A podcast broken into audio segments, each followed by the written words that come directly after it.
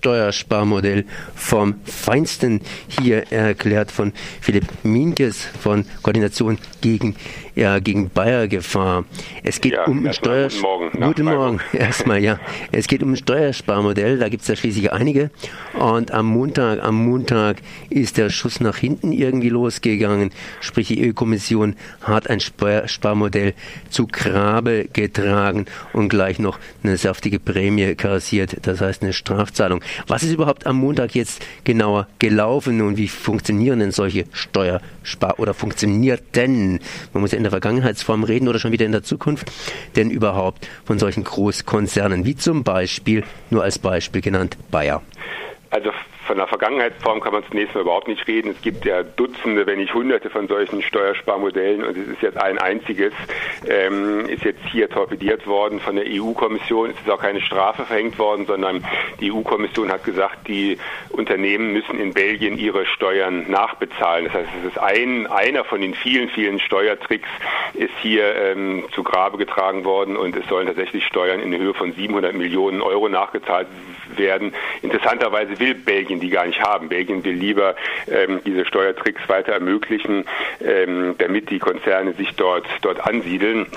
Es ist vielleicht gar nicht so bekannt, dass auch die, dass nicht nur Länder wie Luxemburg und Liechtenstein oder die Schweiz, äh, bei denen man ja weiß, dass die seit Jahrzehnten sich zum großen Teil über Steuerflucht finanzieren, dass auch Länder, gut bei Irland hat man es jetzt häufiger gehört, aber auch die Benelux-Länder leider, also speziell Belgien und, Lux, äh, und Holland, sind auch ähm, Steueroasen in den letzten Jahren geworden. Es sind sehr große Summen dorthin abgeflossen ähm, und dort kaum versteuert worden, was natürlich ähm, ja, die Konzerne freut, die teilweise ihre, ihre Steuerlast auf wenige Prozent, es gibt ja sogar Beispiele, wo die die Steuern auf unter ein Prozent ähm, drücken konnten durch solche Tricks. Und wie gesagt, Belgien ist nicht so im Fokus, das ist in der Allgemeinheit nicht so bekannt, aber Belgien hat eine Großzahl von sehr bedenklichen ähm, Steuertricks eingeführt und die wurden von den Konzernen, darunter Bayer und BSF, halt auch weitlich genutzt.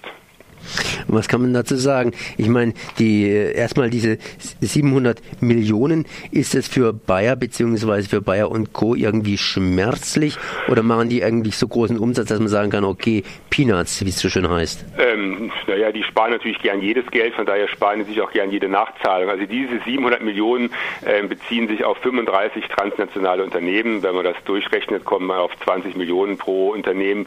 Das ist für Bayer schon Geld, aber jetzt auch nicht die Welt. Aber sehr wenig im Vergleich dazu, äh, was sie in den vergangenen Jahren, ja, ich sag mal in den letzten 15 Jahren, ähm, ja, neoliberale Steuerpolitik eingespart haben. Das waren Milliardenbeträge. Von daher ist das schon für Bayer auch Geld, aber es ist ähm, verschmerzbar. Wenn man sich zum Beispiel mal ein paar Zahlen anguckt, die sind vielleicht ganz instruktiv.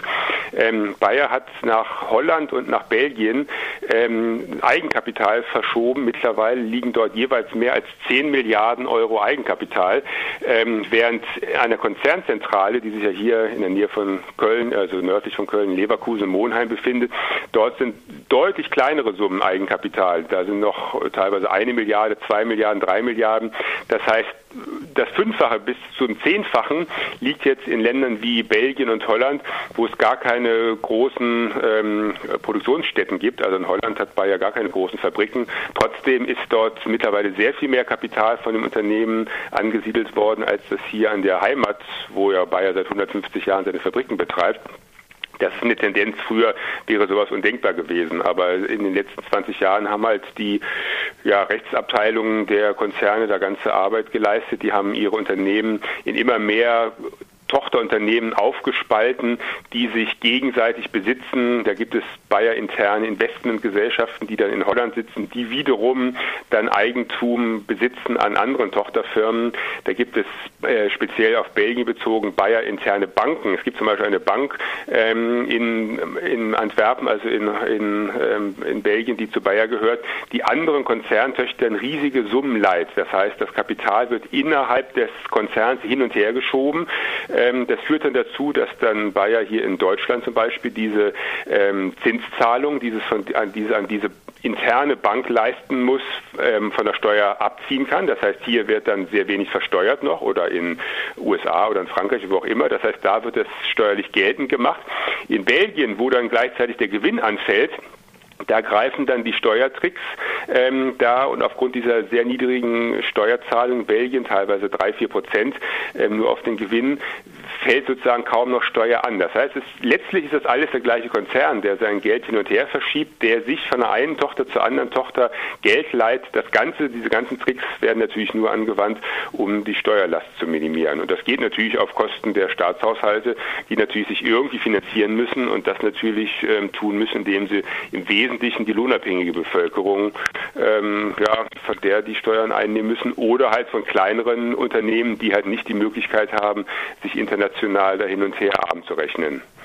Im Grunde genommen ist ja das, äh, wenn man es mal so sagen darf, auch ein positiver Aspekt. Ich meine, Bayer wird europäisch oder Bayer wird international, aber ähm, ja, inwiefern wird hier auch Europa international oder europäisch? Das heißt, macht ja einfach mal den Laden dicht.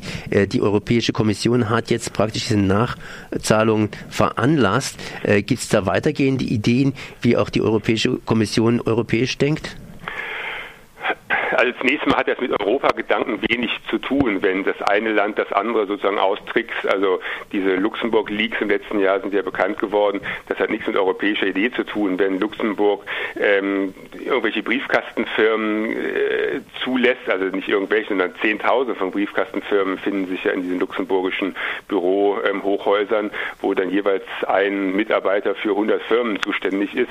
Und diese Briefkastenfirmen dann letztlich ähm, Besitzer von irgendwelchen irgendwelchen großen Unternehmensteilen sind, die dann in Luxemburg irgendwelche Steuertitel haben, irgendwelche Begünstigungen, sodass sie am Ende Steuerzahlungen von teilweise ein Prozent des, des Gewinns, das war ja bei Amazon zum Beispiel, ähm, kam ja diese Zahl raus, oder bei Starbucks, die Starbucks ist ja auch bekannt für diese, diese Tricksereien, dass die Patentrechte innerhalb des Konzerns verschoben werden. Das heißt, eine deutsche Starbucks ähm, ähm, äh, Niederlassung oder die deutsche Starbucks-Firma muss Patentzahlung an Starbucks in Irland oder Starbucks in Holland leisten. Das heißt, hier fällt dann kaum noch Gewinn an, muss also auch nichts versteuert werden.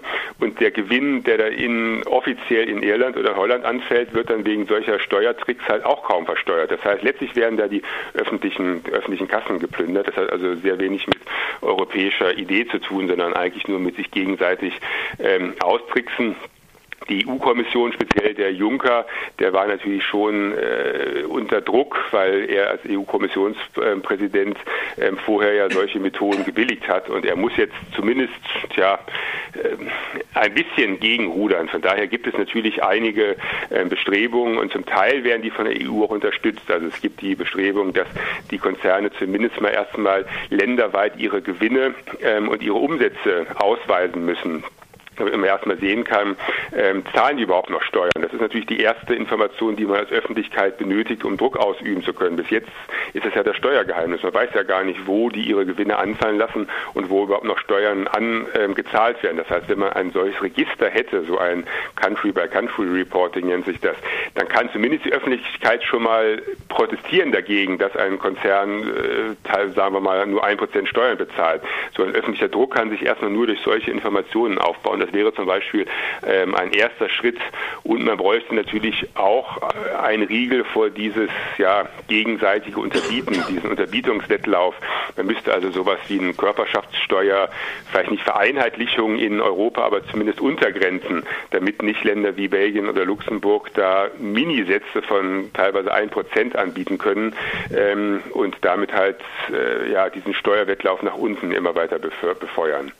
Das heißt, da ist noch einiges zu tun.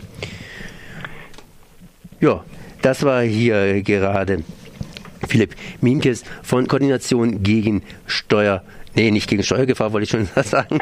gegen, gegen Bayer, Bayer Gefahr. Aber Bayer ist natürlich einer der Konzerne, der international aufgestellt ist und von daher diese Steuertricks natürlich sehr intensiv nutzt.